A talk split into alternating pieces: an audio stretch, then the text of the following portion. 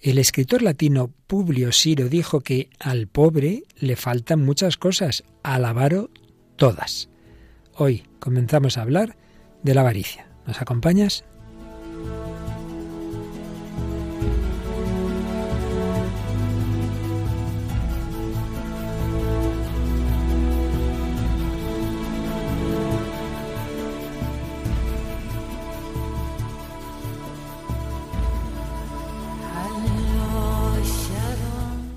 El hombre de hoy y Dios, con el padre Luis Fernando de Prada. Un cordialísimo saludo, muy querida familia de Radio María. Pues sí, comenzamos un nuevo pecado capital, una nueva reflexión sobre las heridas del corazón humano, porque a fin de cuentas, pecado es lo que nos hace daño, lo que nos esclaviza, lo que hiere nuestro corazón, lo que nos hace confundir aquello que todos buscamos, la plenitud, la felicidad, con lo que promete mucho y al final siempre nos hace daño. Las que prometen y cumplen, porque aquí están, son Mónica del Álamo y Paloma Niño. Mónica, ¿qué tal? Un cordial saludo. Bienvenida una vez más. Hola, padre. Pues muy contenta de estar aquí otra vez. Claro que sí, como siempre trayéndonos profundas reflexiones literarias. Una obra nos traes hoy de, de calado, ¿eh? Sí, profunda, profunda. Es la obra Fausto del escritor alemán Goethe. Madre mía, Fausto, no está mal. Bueno, y Paloma Niño, ¿qué tal, Paloma? Muy bien, Padre Luis Fernando, encantada de estar de nuevo en el programa y bueno, pues saludamos a todos los oyentes. Y Paloma nos trae música, nos trae cine, nos trae testimonio. A ver, a ver, cuéntanos. Sí, hoy vamos a hablar, como siempre, eh, de un tema muy interesante, que empezamos con la avaricia, pero traeremos como pues películas, música, entre ellos, por ejemplo, la canción Money, Money, Money de ABBA, o escucharemos también una canción que se llama así, ¿no? Como, como este vicio, la avaricia, de Peter G., y eh, también algunos fragmentos de la película Generación Riqueza. Es un documental propiamente de Estados Unidos reciente, muy interesante, muy interesante. Generation Wealth, Generación Riqueza. Y también nos suele extraer, Paloma, algún testimonio hoy de una chica italiana que precisamente estaba en el mundo de la empresa, de los negocios, que probablemente estaba tocada de avaricia y hoy en cambio profesa la pobreza. ¿Cómo ha sido eso? ¿Cómo se llama? Bueno, pues ella se llama Nicoletta Falsoni, eh, joven italiana, como bien decías, pero actualmente pues eh, se, se, llama Sor María Fides, es religiosa. El cambio nos lo cuentas luego en el programa. Y bueno, terminaremos con una canción del padre Gonzalo Mazarasa, cantada por el padre Ricardo Vargas, Buscador de Oro, la verdadera avaricia. Pero antes de entrar en materia, pues como siempre, Paloma, has espigado un poquito entre los mensajes que hemos ido recibiendo de nuestros oyentes. Sí, y entre ellos, pues hemos seleccionado algunos de los que nos han llegado a través de nuestra página de Facebook. Por ejemplo, el de Gloria Morales nos decía, muy interesante eh, este tema, especialmente en estos tiempos en que el hombre está más interesado en consumir todo lo que le ofrece el mundo y se le olvida lo más importante, que es preparar el camino de la eternidad se ha puesto a Dios en un segundo plano, que Dios tenga misericordia de nosotros el día del desquite. Esperamos en su infinito amor. María del Carmen Velázquez nos dice estaré muy pendiente de su programa y que Dios los bendiga. Gema Macarón ya viene a decir más o menos lo mismo, que a las 11 de la noche está siempre atenta en Radio María, España. Y bueno, también nos eh, comenta Victoria María Alcázar que muchas gracias porque le encanta este programa del hombre de hoy y Dios. Y para finalizar, pues el comentario de Cirac Sextomiris, que hace una reflexión acerca de la avaricia y termina diciendo que avaro puede ser tanto un pobre como un rico, tanto unos como otros. Así es. Pues bien, has dicho que las 11 en España, 10 en Canarias, pero otras horas y a veces días en otras naciones, porque este programa se comparte en diversas naciones hispanoamericanas a las que por supuesto saludamos siempre con inmenso cariño y alegría de poder compartir toda esta reflexión, porque a fin de cuentas estos temas son de todos y para todos. La parte negativa, todos estamos heridos por los pecados capitales, todos estamos eh, tocados por también por sus consecuencias muchas veces psicológicas, pero por supuesto la parte positiva de cómo Jesucristo va sanando esas heridas, nos va dando un corazón como el suyo. Estamos en el mes de junio, mes del corazón de Jesús, y a él le pedimos ese corazón manso, humilde, lleno de amor, lleno de alegría, de felicidad que él quiere darnos a nosotros que mi alegría esté en vosotros, que vuestra alegría llegue a plenitud. Así se lo pedimos al corazón de Jesús por medio del corazón de María. Entramos en esta edición 318 del hombre de hoy y Dios.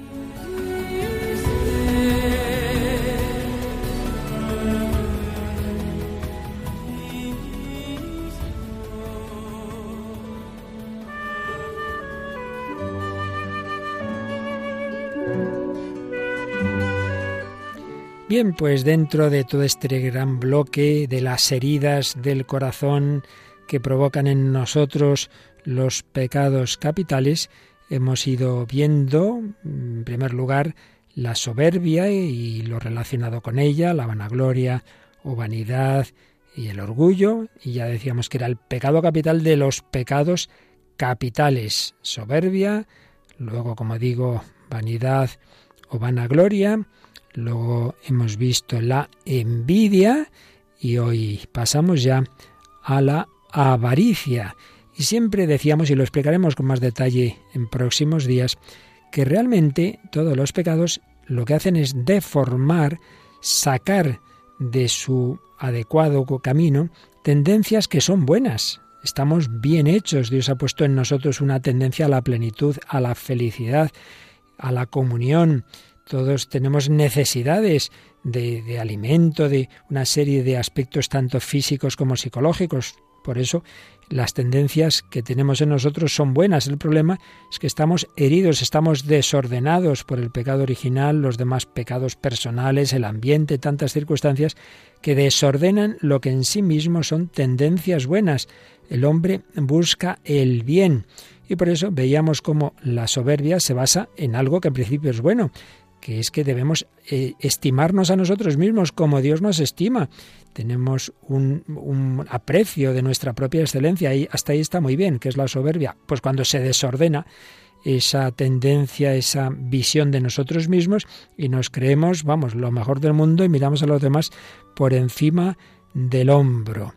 Pues esto es lo que pasa con todos los pecados. Veíamos con la vanidad o vanagloria, que es el apetito desordenado de la propia alabanza. Pues hombre, claro que en principio nos gusta que lo que digan de nosotros sea positivo, pero si eso para ti es lo más importante y quieres que todo el mundo te alabe, pues ya se convierte esa tendencia en principio buena en ese pecado de la vanidad o vanagloria. Y es lo que veíamos también con la envidia. Pues Lógicamente queremos, queremos una serie de bienes para nosotros, pero tenemos que ser conscientes de que vivimos en sociedad, en familia, que el bien del otro también es bien mío, porque todos participamos en el plan de Dios unos de otros de los bienes. Pues no, la envidia es esa tristeza del bien ajeno porque nos parece que rebaja nuestra excelencia. También lo vimos, lo vimos con la ira, la ira. Pues claro que hay que oponerse a lo que es malo, pero el apetito desordenado de venganza, pues es lo que estropea lo que en principio es algo bueno. Pues bien, esto es lo que vamos a ver hoy con este pecado con el que entramos ahora, la avaricia. Pues el hombre en esta vida necesita bienes, necesita bienes terrenos, necesita bienes materiales. Hasta ahí no pasa nada. Pero el problema es que eso se desordena. Por eso la avaricia clásicamente se ha definido como el apetito desordenado de los bienes exteriores, aunque iremos matizando e iremos subdividiendo este concepto.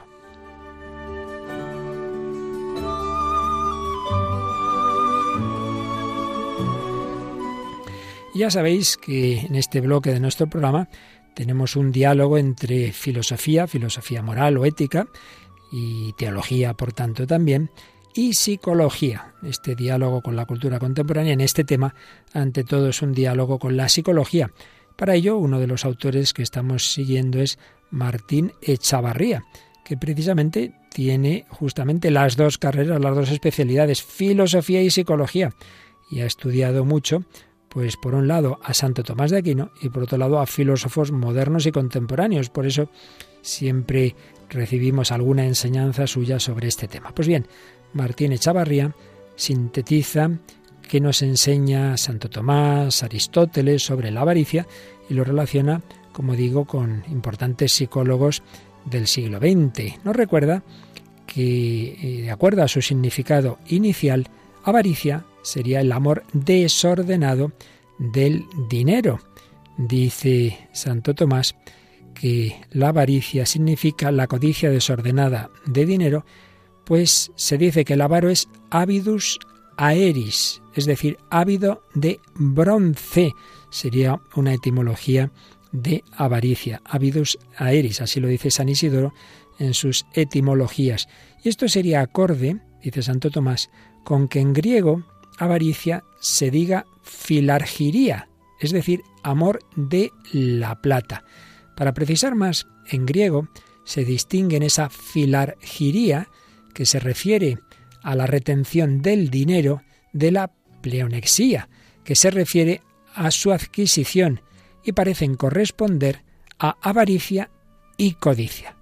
Filargiría, avaricia, yo quedarme, quedarme con el dinero, y pleonexía, que sería el desear ese dinero, la codicia, ver, adquirir. En un caso, adquirir, en otro, no soltarlo.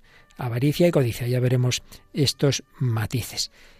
El vicio contrario mm, a la avaricia sería la prodigalidad, por la cual uno tiende a gastar de modo desordenado, es decir, más de lo conveniente y de modo irracional.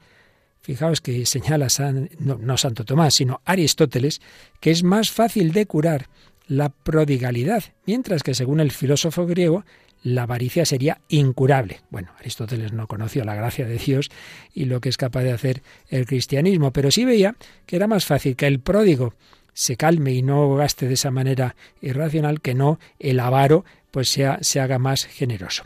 También es muy interesante señalar que Santo Tomás ve mm, unas acepciones más amplias de la avaricia. Dice que podemos considerarla como vicio general o vicio especial. Y es que en un sentido amplio, un sentido amplio general, eh, realmente el sentido más amplio, la avaricia, sería un aspecto presente en todo pecado. Sería el deseo de superar límites, de, de tener lo más posible, un apetito desordenado de tener, de tener cualquier cosa. Pero como desorden especial, la avaricia sería el apetito desordenado de la posesión de cosas materiales, y especialmente de dinero. Y en este sentido especial se opone a la virtud de la liberalidad y también a la justicia, en cuanto muchas veces se retiene lo que pertenece a otro. Pero en el sentido más amplio, más general, se llama avaricia o codicia un aspecto presente en todo pecado, la conversión a las criaturas, es decir, hago de las criaturas como si fueran mi Dios y en cambio aversión a Dios que corresponde a la soberbia tomada como vicio general.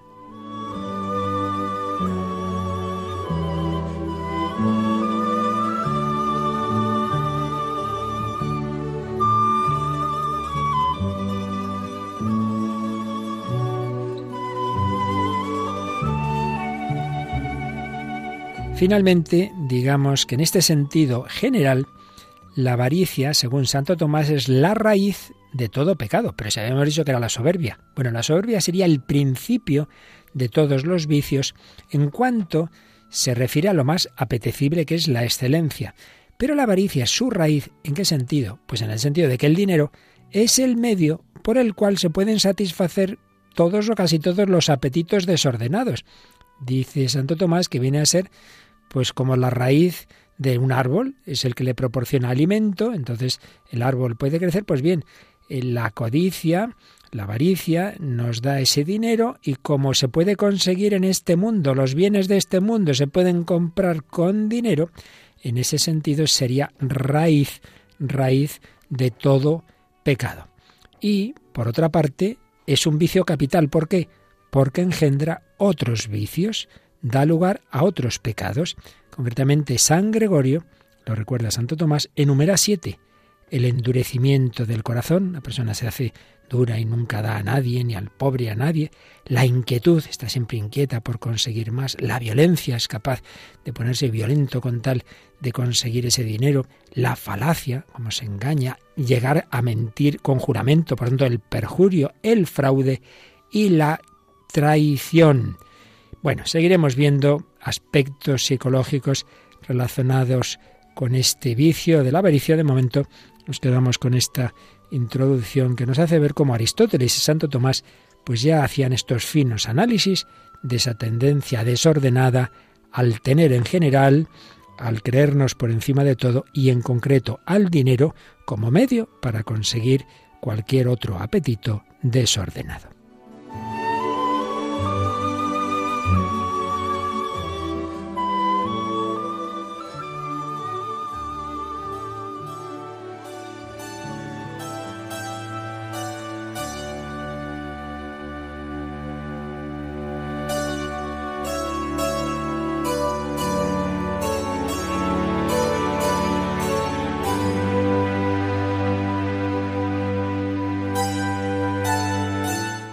Pues aquí seguimos en Radio María, en El Hombre de Hoy y Dios, comenzando hoy a hablar de la avaricia.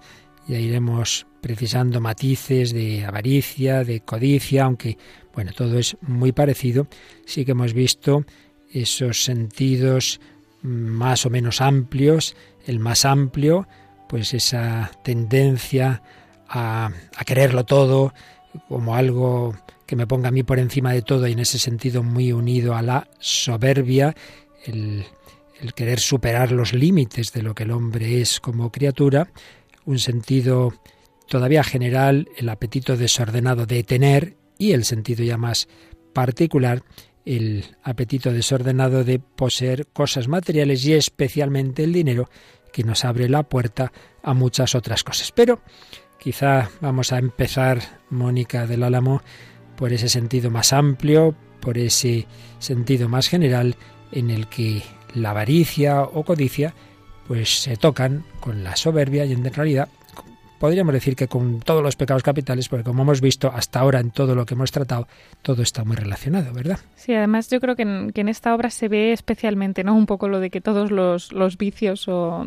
toda la falta de virtud se toca. Y es que nos vas a hablar del Fausto, de, este autor, que no vamos a decirlo como se pronuncia bien en alemán, porque no sabemos, así que vamos a decirlo como se suele decir en castellano, Goethe, algo así, ¿verdad? Sí. Pues cuéntanos, ¿qué nos traes hoy del Fausto? Pues es una obra de, de principios del XIX y trata este, bueno, el argumento central es esta historia que todos identificamos, ¿no? Con el personaje de Fausto, que es un personaje que vende su alma al diablo eh, tiene, no es original, ¿no? O sea, tiene precedentes. Vimos a principios, yo creo, de que empezáramos a tratar literatura del Fausto de Marlowe, que es del 17, si no recuerdo mal. Pero bueno, ahora tenemos este que es quizá el, el más conocido. Y es curioso porque eh, digamos que no, aclaro, ah, tú piensas en un argumento en el que alguien vende su alma al diablo y lo que piensas es que es malo, malísimo, horrible y espantoso y es verdad que hay cosas que te estremecen, ¿no? de la obra, pero sí que es verdad que se ve continuamente como una lucha entre no sabría decir si la gracia y el pecado o un poco eso, la tendencia buena que en el fondo también tiene Fausto, ¿no? Con, con, ese deseo que se entremezcla entre la avaricia, la soberbia, etcétera. Eh, un poco lo que le pasa a Fausto es que es un sabio muy sabio y que se da cuenta de su impotencia, ¿no? De que no sabe nada en realidad, de que no hay nada que le llene. Cuando decías, padre, la primera, la, la, frase con la que empezábamos el programa, ¿no? Que a Varo le falta todo, pues es verdad que a Fausto le falta un poco todo. Eh, él cree tanto que está por encima del bien y del mal, ¿no? Este saber, esta intelectualidad que tiene, que hasta dice que no le tientan los vicios o los placeres del mundo, ¿no? Podríamos decir, bueno, pues no puede ser avaricioso, pero sí que de alguna manera se ve como, como sí, ¿no? Como esta ambición por el saber le acaba llevando al final en ese pacto con, con con el demonio, a eh, sí que necesitar, ¿no? Pues el placer terreno, la avaricia, el, vencer siempre en las batallas, en demás, ¿no? Que es lo que le ofrece a cambio eh, Menfistóteles. Entonces, bueno, eh, al principio hemos destacado un pasaje de, casi el principio de la obra, que es como este dilema de Fausto, ¿no? Que lo tiene todo y aún así está vacío. Dice, ay, he estudiado ya filosofía, jurisprudencia, medicina y también, por desgracia, teología. Todo ello en profundidad extrema y con enconado esfuerzo y aquí me veo, pobre loco, sin saber más que al principio. Tengo los títulos de licenciado y de doctor, y hará diez años que arrastro mis discípulos de arriba abajo, en dirección recta o curva, y veo que no sabemos nada. Esto consume mi corazón. Claro está que soy más sabio que todos esos necios doctores, licenciados, escribanos y frailes. No me atormentan ni los escrúpulos ni las dudas, ni temo al infierno ni al demonio, pero me he visto privado de toda alegría, No creo saber nada con sentido, ni me jacto de poder enseñar algo que mejore la vida de los hombres y cambie su rumbo. Tampoco tengo bienes ni dinero, ni honor ni distinciones ante el mundo. Ni siquiera un perro querría seguir viviendo en estas circunstancias. Por eso me he entregado a la magia, para ver si por la fuerza y la palabra del Espíritu me son revelados ciertos misterios, para no tener que decir con agrio sudor lo que no sé, para conseguir reconocer lo que el mundo contiene en su interior, para contemplar toda fuerza creativa y todo germen, y no volver a crear confusión con las palabras. Como vemos, parece una expresión muy humilde, ¿no? Porque está diciendo que, bueno, que, lo ha estudiado todo y que no sabe nada, pero aún así también vemos muchísima soberbia, ¿no? Está por encima del bien y del mal, sabe de todo, no hay nada que le pueda atentar y tal. ¿Qué ha hecho? Dedicarse como a la magia, ¿no? Y aquí están como sus coqueteos con, con esta parte espiritual, la magia negra, la alquimia, patatín patatán, y el contacto al final lo que le llevará al contacto con, con el demonio, que se aprovecha mucho de, de esta soberbia, ¿no? De, de eso, de esta soberbia para llevarle por el, por el resto de vicios. Llega un momento que se intenta suicidar, que esto es muy curioso. Y ¿Qué le interrumpe? Esto también es curiosísimo. Pues unos cantos que oye de, que anuncian la Pascua, ¿no? Entonces, esta lucha se ve constantemente. Él casi se va a suicidar y de repente llega esto. Y además, estos cantos que le recuerdan a su infancia, que le recuerdan, le dan un poco de esperanza. Bueno, como que ahí se entremezcla un poco. Y entonces llegamos a la parte central, que está él en su estudio, dando vueltas a las cosas, a cosas que en el fondo hay cosas que son buenas, empieza a reflexionar sobre el Evangelio de Juan. También se dedica un poco a eh, cuando empieza a analizar en el principio existía la palabra, dice, bueno, pero esa traducción a mí la palabra como que no me convence del todo. Dice, mejor el pensamiento. Ah, no, mejor la acción. Mejor empieza un poco a matizar el, Evangelio de Juan. Y pues un perro que habían encontrado en la calle, él y, Wagner, su, discípulo, uno de sus discípulos, pues de repente se transforma en, en Menfistóteles, ¿no? En, el, en este demonio que, con el que establece una conversación en la que eh, se ve, bueno, primero le pelotea un poco el demonio, ¿no? Le dice tú que eres tan fantástico y tan fabuloso. Y pero, pero sí que le dice que, que estás acariciando la idea del suicidio, ¿no? O sea, como que no tienes aquí todo muy claro. Pero sí que le hace una promesa, ¿no? Como, como de alguna manera que puede llenar ese vacío que, que él tiene. Lo que pasa es que no se lo dice así tal cual. Dice, amigo mío, ganarás más para tus sentidos en esta hora que en la monotonía de un año. Lo que te canten los tiernos espíritus, las bellas imágenes que te brinden, no serán un vacío juego de magia. Tendrás placer para el olfato y un agradable regusto en el paladar, y al final se encenderán tus sentimientos. No es necesario hacer preparativos, estamos juntos, vamos a empezar. De alguna manera le dice, vale, tengo lo que, lo que estás buscando. Pero Fausto eh, de alguna manera le dice que, no hay nada que, le pueda atentar. Dice, con cualquier traje, porque hace una referencia a que se ponga un vestido u otro, dice, sufriré la pena de las estrecheces de la vida terrenal. Soy demasiado viejo para limitarme a jugar y demasiado joven para morir sin deseos. ¿Qué podrá ofrecerme el mundo?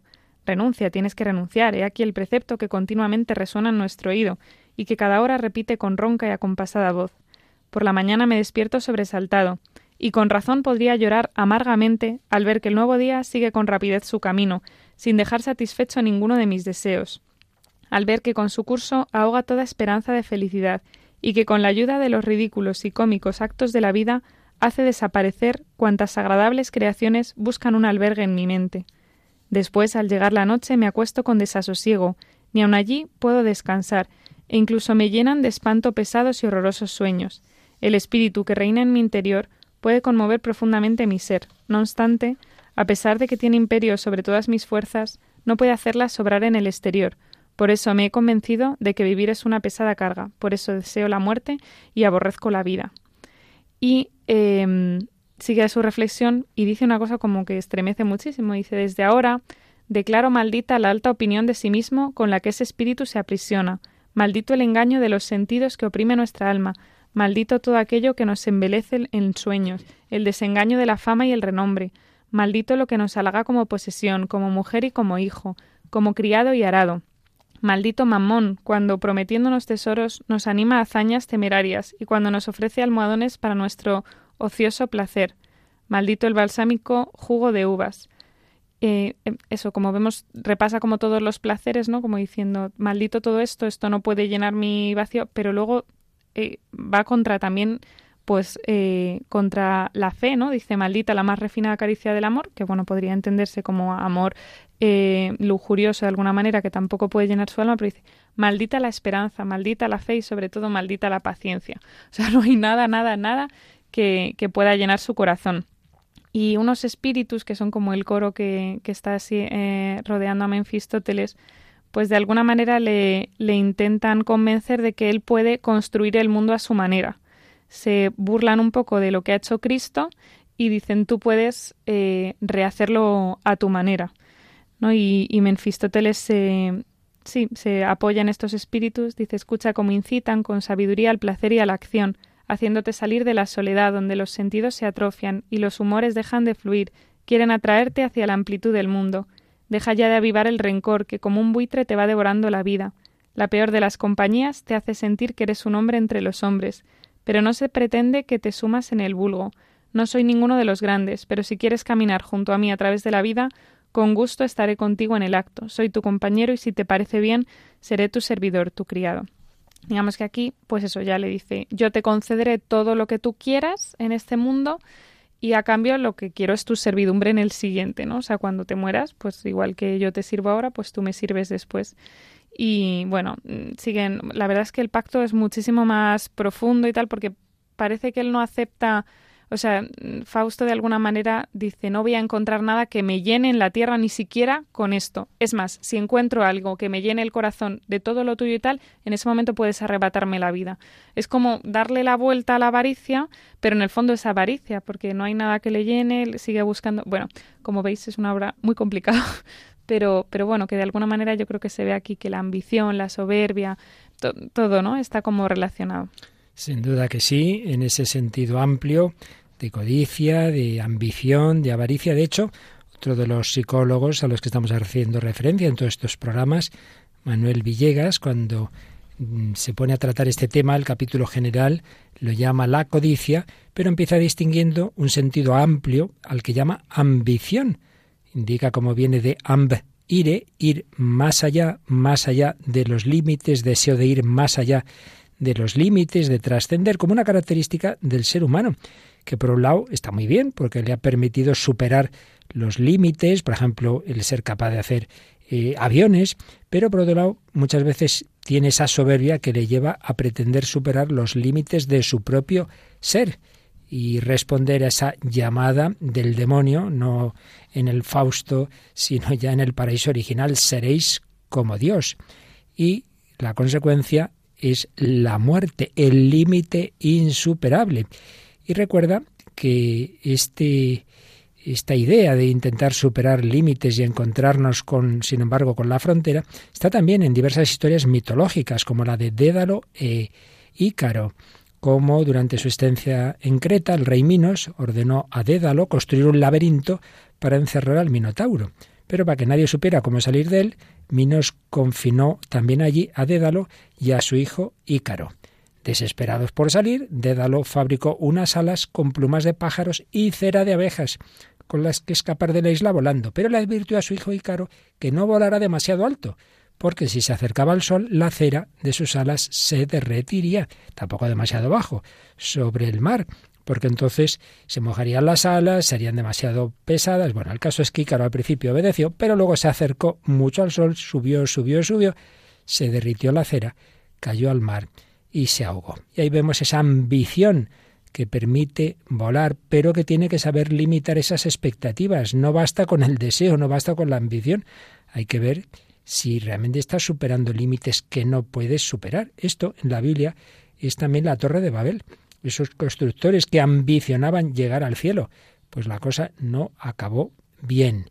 Deseo de los límites, de superar los límites, desafiar los límites y esto es lo que los griegos llamaban la ibris, la desmesura, ese furor de, de superar todo. No, no, hay que moderarse, decían ellos, para evitar que los dioses pudieran enfurecerse. Herodoto lo expresa así. La divinidad fulmina con sus rayos a los seres que sobresalen demasiado, sin permitir que se jacten de su condición. En cambio, los pequeños no despiertan sus iras Puedes observar cómo siempre lanza sus dardos, decía Herodoto, de la divinidad, desde el cielo contra los mayores edificios y los árboles más altos, pues la divinidad tiende a abatir todo lo que descuellan demasía. Obviamente todo esto podría entenderse como si la divinidad, como si ese dios o dioses de los que hablaban, pues fueran envidiosos del ser humano, como los presenta el demonio en el paraíso original. Sabemos que no es así. Lo que Dios busca es simplemente que seamos conscientes de la verdad. La humildad es la verdad. La verdad es que somos limitados. Y en realidad Él quiere darnos esa superación de los límites. Podemos ser como Dios, pero no por la ambición soberbia, sino por la acogida humilde del don de Dios. Y sin embargo, pues el hombre pretende conseguir todo y esto concretado en ese aspecto material es esa codicia eh, que, que hace de pensar que con dinero yo consigo todo, lo puedo todo. Y eso que siempre ha ocurrido, especialmente nuestra generación eh, de prosperidad y las naciones en sus mejores momentos, en esos años de, muchísima prosperidad, ha dado lugar a personas que se han creído que con el dinero lo conseguían todo. Y eso es lo que refleja una película documental reciente de la que nos vas a decir unas palabritas, Paloma. Sí, es la película que se llama así, Generación Riqueza. Está dirigida por Lauren Greenfield y, bueno, es, eh, como decíamos, película documental. Eh, ella es fotógrafa y cineasta e investiga las patologías que ha creado pues, la sociedad con más riqueza de la historia. Observa de cerca el imperio de Estados Unidos, lo retrata como una cultura materialista, obsesionada también con la imagen. Y, bueno, el documental es una mezcla de su experiencia personal y también de ensayo histórico. La película pues da fe del auge y de la caída de la economía, del corrupto sueño americano, los costes humanos del capitalismo, del narcisismo y de la codicia. Así es, es un documental producido por Amazon y vamos a oír durante el programa tres cortes del mismo. Los tres se refieren a uno de los personajes que más aparece en este documental, que, que es un hombre que fue riquísimo, Florian Home, y que, bueno, pues luego fue acusado por el FBI de una serie de delitos, huyó de Estados Unidos, está en Alemania porque no, aparece claro que lo que hizo sea un delito en Alemania y por tanto, bueno, no puede ser extraditado, pero lo cierto y verdad es que de estar muy en lo alto y de hacer del dinero su Dios, pues llegó a estar un tiempo en una cárcel en Italia, luego fue liberado sin juicio, está ahí en Alemania y parece ser que ha tenido una transformación interior, ahora aparece como un hombre de oración, un hombre devoto, pero bueno, vamos a escuchar un momento muy breve, está en inglés, luego mm, como hay música también que a veces no siempre nos permite entender bien, lo traducimos lo que dice, oímos un momento en el que este hombre está diciendo que era para él lo importante cuando estaba en ese momento de, de centrar su vida en el dinero. There wasn't a toy I couldn't buy. There wasn't a boat I couldn't buy. There wasn't a plane I couldn't buy. There was nothing I couldn't buy. I love money. Come to me. No había juguete que no pudiese comprar, no había barco ni avión que no pudiese comprar, no había nada que no pudiese comprar. Me encanta el dinero, amo el dinero, dinero, ven a mí ven a mí. Bueno, pues había una canción hace ya años, Paloma, que también hablaba del dinero, money, money, money, de un famoso grupo sueco, ¿verdad? Sí, la canción, bueno, seguramente conocida por la mayoría de nuestros oyentes del grupo ABBA, eh, la publicó en el año 1976 y cuenta como una mujer que está harta de trabajar y con poco dinero, pues planea encontrar un hombre rico que la mantenga y que cumpla así pues todos sus caprichos, pues también de esta avaricia que estamos hablando, ¿no? Escuchamos Money, Money, Money de ABBA.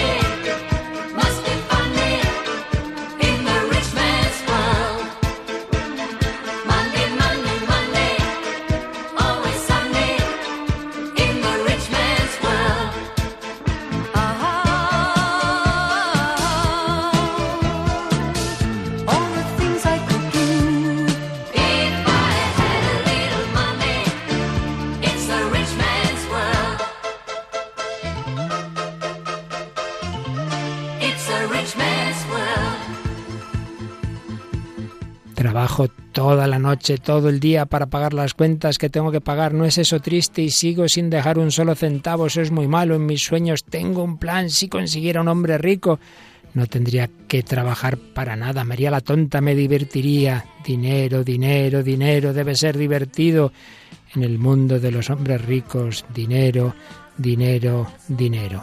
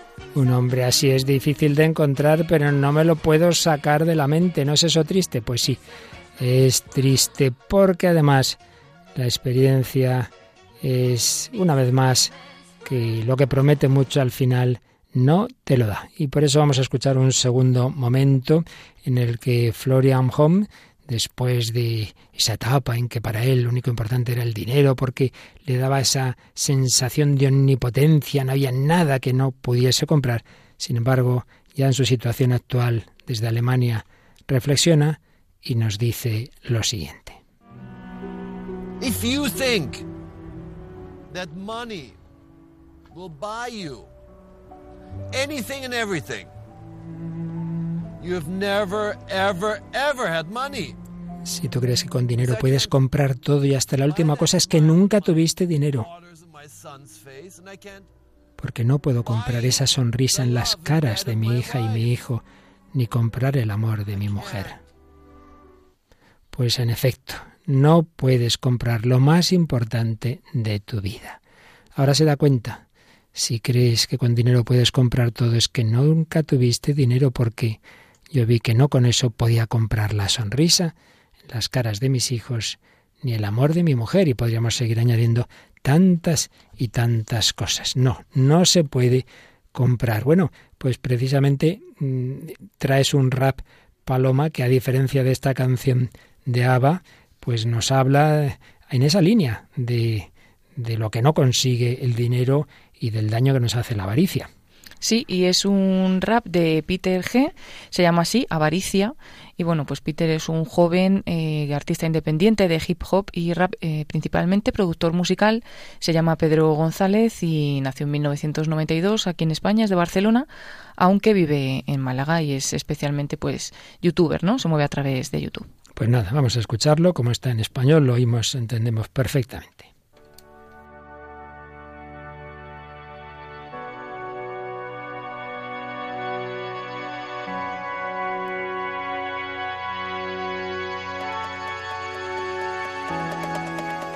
Sé que no has parado a pensar dónde está realmente la paz. De la película veis la mitad. Tener dinero no es libertad. Nos han enseñado de niños una falsa imagen de ganador olvidando que la vida se trata de calentar tu corazón. Pequeño detalle pasado por alto. El rico ha llegado a matarse dentro de su casa gigante por algo. Temblando, se metió en la bañera despacio y se cortó las venas en el acto. Porque todo lo que tiene no le vale de nada si su mujer hace tiempo que murió de un infarto. Espero que estés apuntando y dejes ya de adorar al más alto. La rabia con la que te observo por dentro me está devorando. Puedes fiarte de este que tiene todo lo que quiso y al final lo único que le importa es que lo sigan amando. Cuida bien de lo que mira por ti, por ello merece la pena existir, por ello merece la pena existir. Si caminas con esa venda, luego puede que te sorprendas cuando pongan tu vida en venta y te quedes tan solo que solo desaparezcas. Está la avaricia dentro de ti, dentro de ti, esperando poder salir. Donde acaba tu fe? ella puede volver y arrebatarte el poder que te ha sido concedido. Yeah, por ese camino te puedes perder, luz que ya nunca podrás entender. El valor de una vida no tiene precio, donde acaba tu fe. Ella puede volver y arrebatarte el poder que te ha sido concedido. Y en el fondo ya no puedo fiarme de nadie. No es por ti, es por mí que dirijo la banda del baile, de la batuta. Tenéis hambre de la avaricia del hombre cobarde que prefiere gastarse el dinero en mansiones y no en ayudar a sus padres. Y en el pueblo van a suicidarse porque tu presidente prefiere gastarse el dinero en un yate gigante y no en hacer que nadie pase hambre. Absurdo, como cuando en la guerra se mueve el dinero del mundo. Absurdo, la gente no come balas ni duerme en un tanque. Yo me siento multimillonario porque tengo dos padres que son un palacio y una chica con un corazón infinito como el espacio de la película veis la mitad. Al final lo que importa es con quién logras volar más alto. La riqueza de un hombre no se esconde en el banco. Cuida bien de lo que mira por ti, por ello merece la pena existir, por ello merece la pena existir. Si caminas con esa venda, luego puede que te sorprendas cuando pongan tu vida en venta y te quedes tan solo que solo desaparezcas. Pues buen mensaje que nos da Peter G en este rap. ¿Qué ideas te quedas, Paloma? Sí, me ha gustado mucho y, por ejemplo, pues esta parte que dice, cuando ponga tu vida en venta y te quedes tan solo que solo desaparezca, es la avaricia dentro de ti, no te aporta nada, donde acaba tu fe, ella puede volver y te arrebata el poder que te ha sido concedido. O sea, que el poder que te da la avaricia, el dinero es un poder que, que se acaba, que, se, que, es, que es una mentira. Y sin embargo, lo que dice, ¿no? Al final, lo único que le importa a un hombre es que lo sigan amando. Por eso ha dicho que la felicidad está en tener una familia. Eh, decía, yo me siento multimillonario porque tengo dos padres que son un palacio y una chica con un corazón infinito como el espacio. Eh, lo que veis de la película es la mitad, al final lo que importa es con quién logras volar más alto, ¿no? No está en las cosas, sino en las personas y realmente pues al final en, en el amor, ¿no? Así es. Bueno, pues precisamente esto es lo que descubrió una chica italiana que muy recientemente pasó de moverse sobre todo entre las cosas a encontrar un amor. Bien es verdad que en este caso no un amor humano, sino un amor divino. Nicoleta Falsoni, ¿qué nos cuentas de quien ahora es Sor María Fides? Sí, pues ha tenido un cambio de la noche a la mañana, ¿no? Muy rápido y ahora mismo es Sor María Fides que dejó los negocios por la paz de la oración. En el impresionante lago alpino de Horta, al norte de Italia, hay una pequeña isla, la isla de San Julio, y allí está la abadía benedictina Mater Ecclesiae, que es donde está ahora Nicoleta Falsoni. Vive en este bello y tranquilo lugar con este nuevo nombre, ¿no? Sor María Fides. Ella cambió el éxito empresarial, el alboroto de Milán, su ajetreada vida como era un alto cargo de una multinacional, en una tabacalera en concreto, por una vida de oración, de contemplación en un monasterio en esa isla diminuta, ¿no? Eh, ha cerrado una etapa, ha abierto otra y esa etapa empezó el día en que encontró a Jesús a través de la, de la Virgen María. Ella misma dice que su vocación se puede definir y su llamada como una vocación rayo. Su conversión y su llamada a la vida religiosa fueron muy seguidas, prácticamente un año después de haber encontrado su fe, pidió la entrada en esta abadía y por eso estos años que ha tenido de noviciado han servido también para asentar su fe, ¿no? Porque venía de, de, otro mundo diferente y ha sido todo el cambio eh, rotundo. Esto todo empezó en el año 2011, cuando entonces decimos que era un alto cargo de una gran empresa y decidió ir a Meyugore, en este lugar mariano, ¿no? Eh, santuario mariano, y allí tuvo un gran encuentro con el Señor, con la Virgen, y su vida dio un, vuelto, un vuelco completo. Dice que ya nada era igual para ella, que no valía para nada el éxito, ni el dinero, ni lo que hasta ese momento había tenido mucha importancia, y que lo que empezó a tomar importancia en su vida fue la comunión, la oración, fueron fundamentales, y, y bueno, no fue tampoco casualidad que conociese esta abadía, porque ya vio enseguida que era el lugar que Dios había elegido para ella, y bueno, ¿cómo explicaba todo esto a su entorno en este cambio tan rápido? Lo que ella dice es que lo único que puede hacer es confiar en Jesús, que se dio cuenta que a través de esa llamada le dio el tesoro oculto por el que vale la pena dejar todos los demás tesoros, todas las demás perlas o todo lo que, creamos que son nuestros tesoros, ¿no? Cualquier propiedad pierde valor junto a Jesús. Que estamos acostumbrados a planificar, a organizar nuestra vida y a tenerlo todo bajo control, pero que el Señor eh, nos puede pedir seguir el camino sin un chaleco, sin un salvavidas, sin un paracaídas y y sin tenerlo todo tan atado, no tan sujeto y tan controlado como nos gusta tenerlo. Que el mundo nos ofrece es una carrera, éxito, riqueza, reconocimiento y que puede ser muy atractivo, pero que la llamada de Dios va en dirección opuesta porque Jesús eh, nos tranquiliza cuando nos dice no temas y sabemos que su fidelidad dura por siempre, aunque no nos apoyemos entonces en tener muchas cosas o en el dinero, etcétera, en el éxito como hacía ella antes. En el noviciado se ha dado cuenta de que el Señor no nos llama a hacer una cosa o a hacer otra, sino a hacer su voluntad y a ser, como decía la Santa Teresa de Calcuta, un simple lápiz en las manos de un artista divino, que es lo que ella está intentando hacer. Y también para ella es una misión importante la que tiene desde la clausura, más allá de la oración, también es mostrar al mundo el camino eh, que se debe seguir y pues cuánto engaño puede haber ¿no? En, en, el éxito, en el dinero, en tantas cosas, pues ella ahora puede hablar de esto debido a que ha tenido una vida anterior profesional también con mucho éxito, pero que aquello no, pues no le llenaba y dice que hay tanta necesidad de vida interior y de silencio en el mundo, ella lo ha experimentado, que le parece importante recordar ahora a todo el mundo esta importancia de la oración y del rezo del rosario, especialmente en familia quiere testimoniar con su historia ante el mundo, eh, mostrar que hay otra dirección a la que mirar y que no todo pues se basa en el, éxito, ¿no? Y ahora es cuando realmente ella está, está feliz y está pues, pues con el Señor recientemente consagrada y en este camino de, de conversión. Pues una interesantísima historia de Nicoletta Falzoni, hoy religiosa, se encontró con el amor de Dios, pero lo que para ella ha sido esa experiencia espiritual, ese encuentro con el Señor para el protagonista principal de este documental del que estamos hablando, Generation Wealth, Florian Home, hoy buscado por la justicia de Estados Unidos, que está en Alemania, que se ha dado cuenta de que el dinero no lo es todo. Vamos a escuchar una de las cosas que dice al final. Lo que esta chica encontró, como digo, en un encuentro, en una experiencia de Dios, este hombre tuvo un, algo que le hizo pensar mucho. Ni más ni menos, os digo cómo empieza lo que vamos a escuchar ahora en inglés, Recuerdo que hace mucho tiempo mi mujer y yo estábamos cenando en el puerto más pijo de las Baleares, en el Mediterráneo, lleno de barcos de 30, 40, 50 millones. Algunos estaban en venta. Nos sentamos a cenar y le pregunté a mi mujer, ¿cuál quieres? ¿Este? ¿Ese? ¿Aquel otro? Y veréis que cuando llega ahí, se para, en el documental vemos que se le bloquea la mirada, las palabras, le saltan las lágrimas y emocionado dirá lo que luego traduciremos.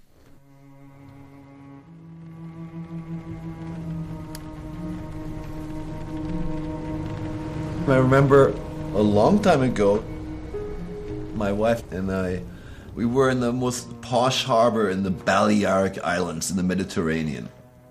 And there were plenty of boats, 30, 40, 50 million, some of them for sale, and then we sat down for dinner, and I said, This one, this one, this one, or this one?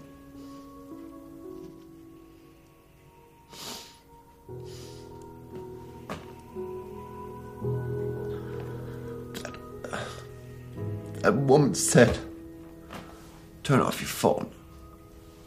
That's all I want. Nice dinner.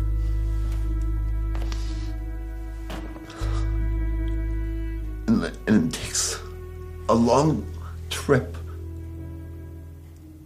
to come back to what matters. The other stuff is a delusion. It's a it's a, it's a bullshit game.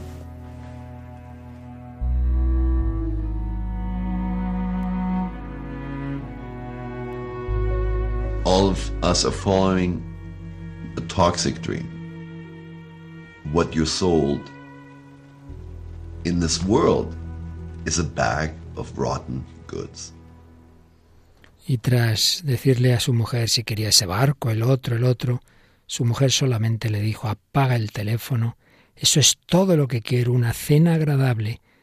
Y él reflexiona, se necesita un viaje muy largo para volver a lo que importa. Lo demás es un engaño, una sarta de tonterías. Todos perseguimos un sueño tóxico, lo que nos venden en este mundo es un saco de cosas podridas, como leíamos a, a, este autor de este, de este rap, Peter Hay, pues como es una película que nos venden falsa, como ha reconocido al final de ese viaje vital eh, Florian Pues terminamos con una canción que compuso el padre Gonzalo Mazaras, aunque la canta aquí el padre Ricardo Vargas. Sí que hay que ser ambiciosos en el buen sentido, buscar lo más grande, el oro verdadero, el oro del amor. Buscador de oro, no lo confundas con el oro material egoísta. Buscador de oro, por tus venas corre, polvo de sudor y luz. Y entre tus arrugas un filón se esconde de amarguras y de cruz. Forjador de sueños, rompedor de moldes, sabedor de ingratitud solo en el camino y molido a golpes, te encontraste con Jesús. ¿Quién lo iba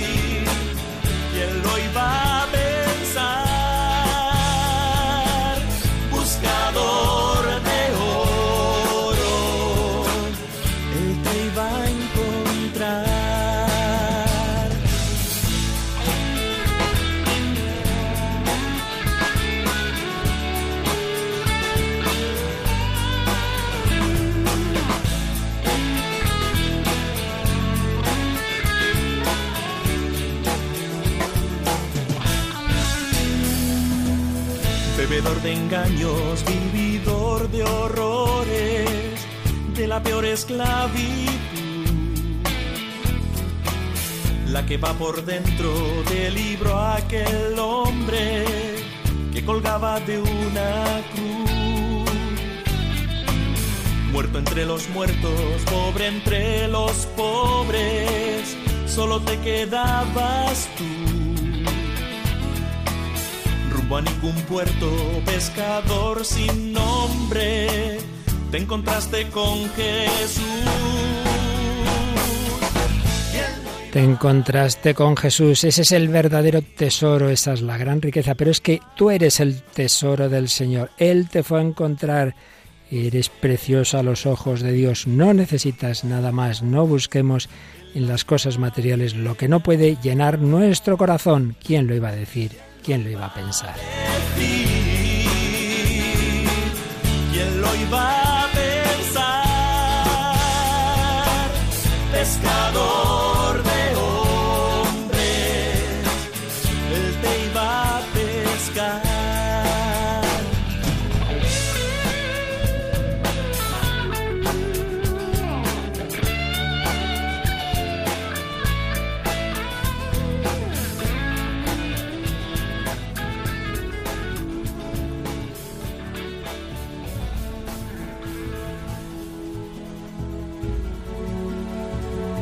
Él te iba a pescar, Jesucristo quiere pescarnos a todos y más en este mes de su sagrado corazón. Déjate pescar por Jesucristo, por ese corazón que tanto ha amado a los hombres. Bueno, Mónica del Álamo, entre el Fausto que se vende al demonio y lo que han encontrado este hombre después de graves errores o esa chica todavía muy jovencita, pues nos quedamos con lo segundo, ¿verdad? Pues sí, pues sí.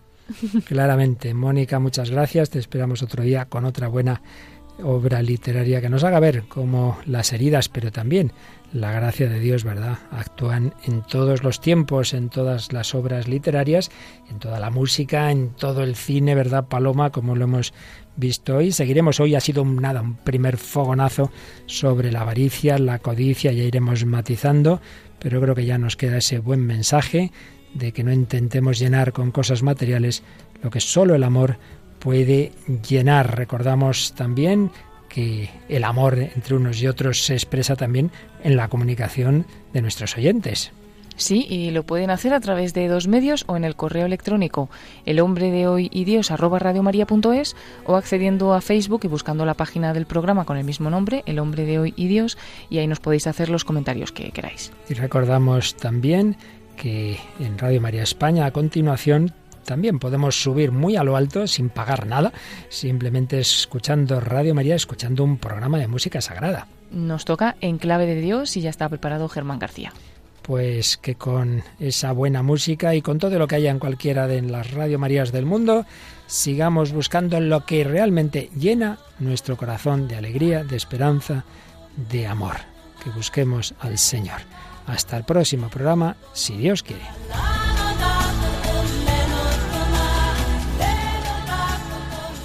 Así concluye El hombre de hoy y Dios, un programa dirigido en Radio María por el Padre Luis Fernando de Prada.